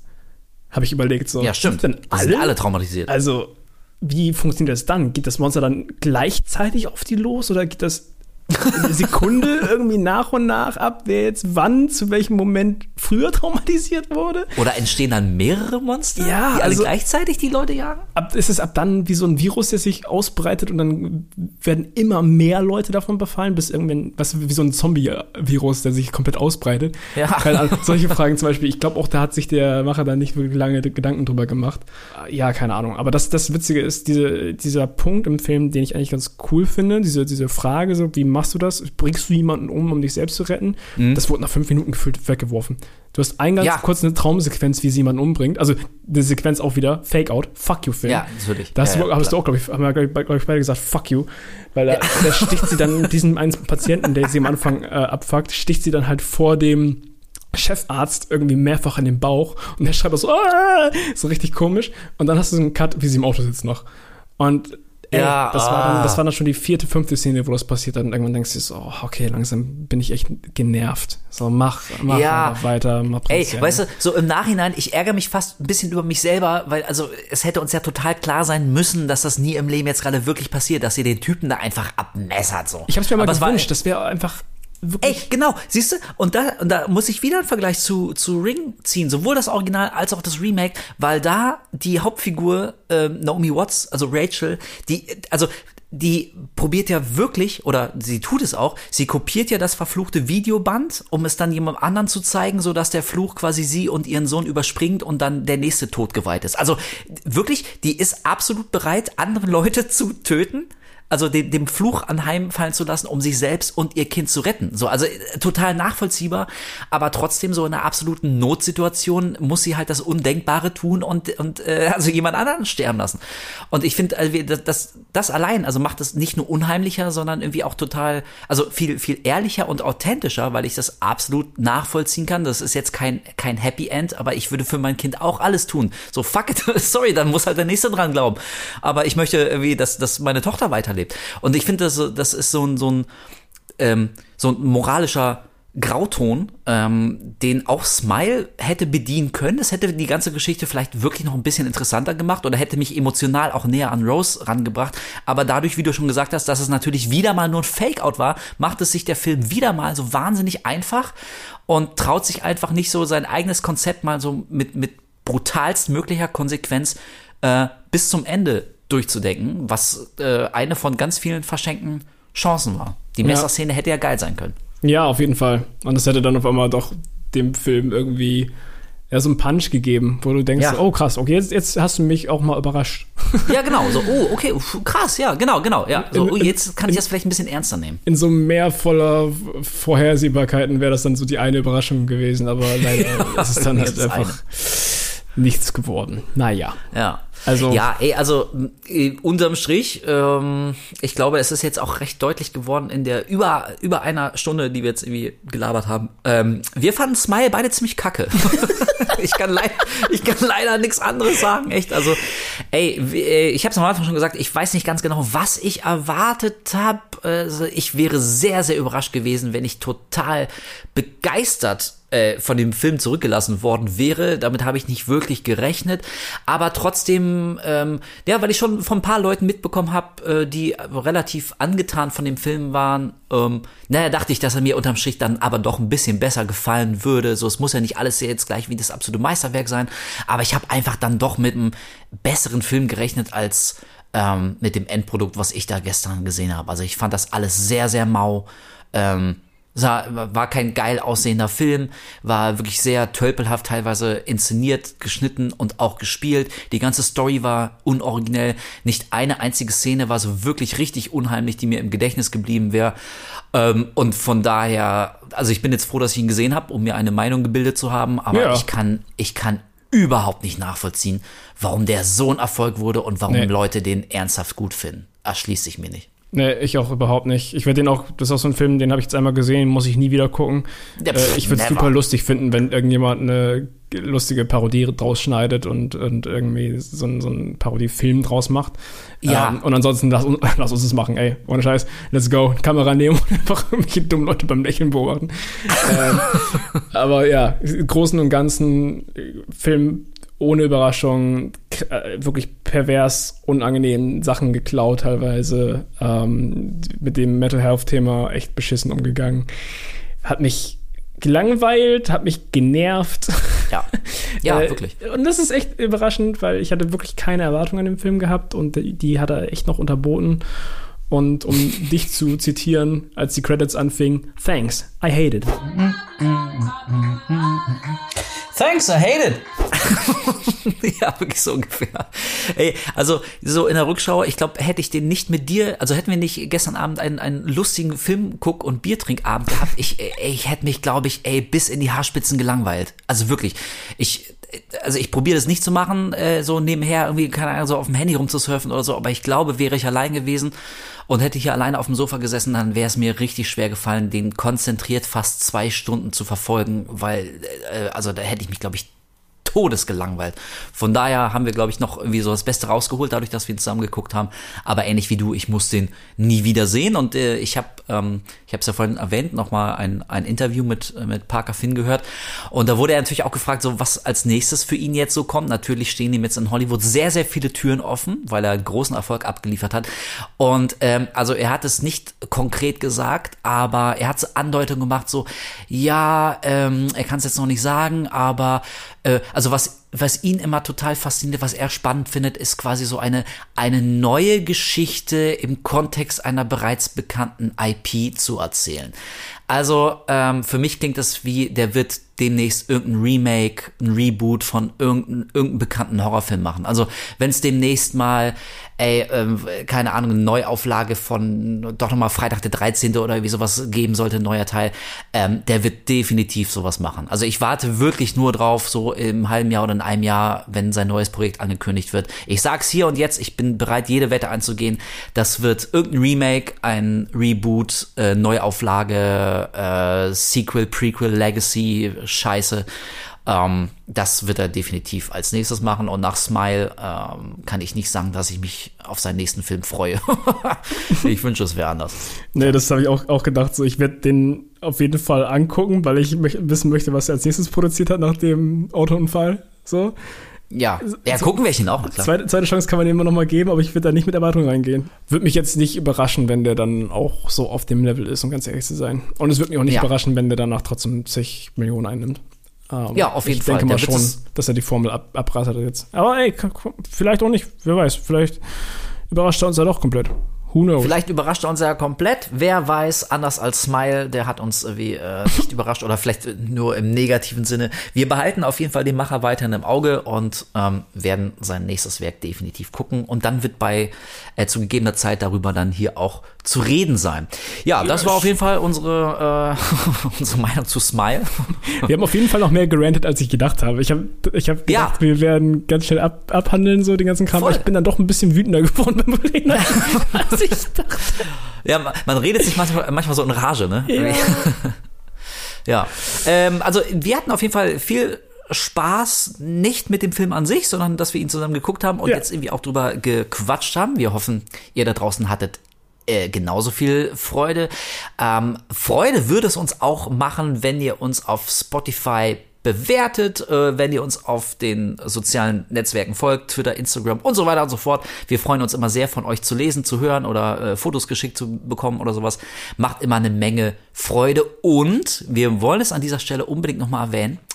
Wir kommen jeden zweiten Samstag raus. Also meine Schwester zum Beispiel, Grüße äh, an dieser Stelle, ich glaube, die hört jetzt auch gerade wieder zu, die hat mir neulich noch gesagt, ich gucke jeden Tag, ob eine neue Folge online ist. Und ich meinte, ey, Junge, wir kommen jeden zweiten Samstag. Also, hä, wieso? Also freut mich, aber, aber äh, du brauchst da nicht jede, jeden, jeden Tag aufs Neue zu gucken. Deswegen wollen wir es an dieser Stelle nochmal erwähnen, falls das nicht ganz klar gewesen sein sollte. An jedem zweiten Samstag gibt es eine neue Folge Horror. Und äh, das wird sich wahrscheinlich auch so bald nicht ändern.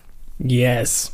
Und vielleicht Yes. machen wir dann einfach mal einen Samstag dazwischen, haben wir auch schon mal erwähnt, ähm, wo keine Folge kommt, vielleicht mal einen Livestream, wo wir Ja. zusammen. Oh ja, ja. Da ja. gab es ja auch schon Ideen, so ob wir dann vielleicht äh, Triple Pursuit Horror Edition oder sowas durchgehen, uns gegenseitig voll. Fragen stellen oder auch Ja. mit euch ein bisschen quatschen. Da habe ich auch mega Bock drauf. Da müssen wir Ey, das- in nächster Zeit mal anpeilen. Wir haben auf jeden Fall ein paar coole Ideen gerade. Genau. Aber ihr kriegt das dann ähm, äh, definitiv mit. Also gerade wenn es so wie um Fragen ähm, geht, ihr, ihr bekommt genug Gelegenheit, uns eure Fragen zu schicken, die wir dann in einem entspannten Stream ähm, locker flockig beantworten. Ähm, da werden wir euch aber definitiv drüber informieren. Also wie gesagt, folgt uns überall und haltet die Augen offen, dann kriegt ihr das auch mit. Und wir hören uns eben heute in zwei Wochen, wenn ihr äh, diese Ausgabe am Samstag hört, dann heute in zwei Wochen hören wir uns wieder zu einem Thema, was wir, glaube ich, jetzt noch gar nicht haben, ne? Oder wissen wir es schon? Nö. Nee, bis jetzt noch nicht, aber wir, noch nicht. äh, wir peilen das so ein bisschen auch gerade noch an, dass wir irgendwann über Scream auf jeden Fall sprechen. Weil Ja, da kommt, ach, da, stimmt, kommt da bald der neue Teil raus. Und wir wollten Ja, ganz Mann. gerne, bevor der neue Teil rauskommt, einmal die komplette Scream-Reihe durchgehen. Das Yes. natürlich ein kleines Mammutprojekt dann nochmal, was wir anschieben müssen. äh, auch gucken, ob wir das in zwei Parts unterteilen oder so. Vielleicht gucken wir dann, mal. Dass man zwei Samstage macht oder sowas, also nacheinander. Ähm, ja, gucken wir mal, wie wir das rüberbringen. Da müssen wir uns aber ranhalten, weil äh, ich glaube, in vier Wochen läuft ja schon an, ne? Ja, ich weiß. Ja, gucken wir mal. Also ist auf jeden Fall äh, ein Projekt, was bei uns auf der Liste steht. Wir freuen uns nach wie vor über, über Themenvorschläge. Wir Ja. sammeln immer fleißig.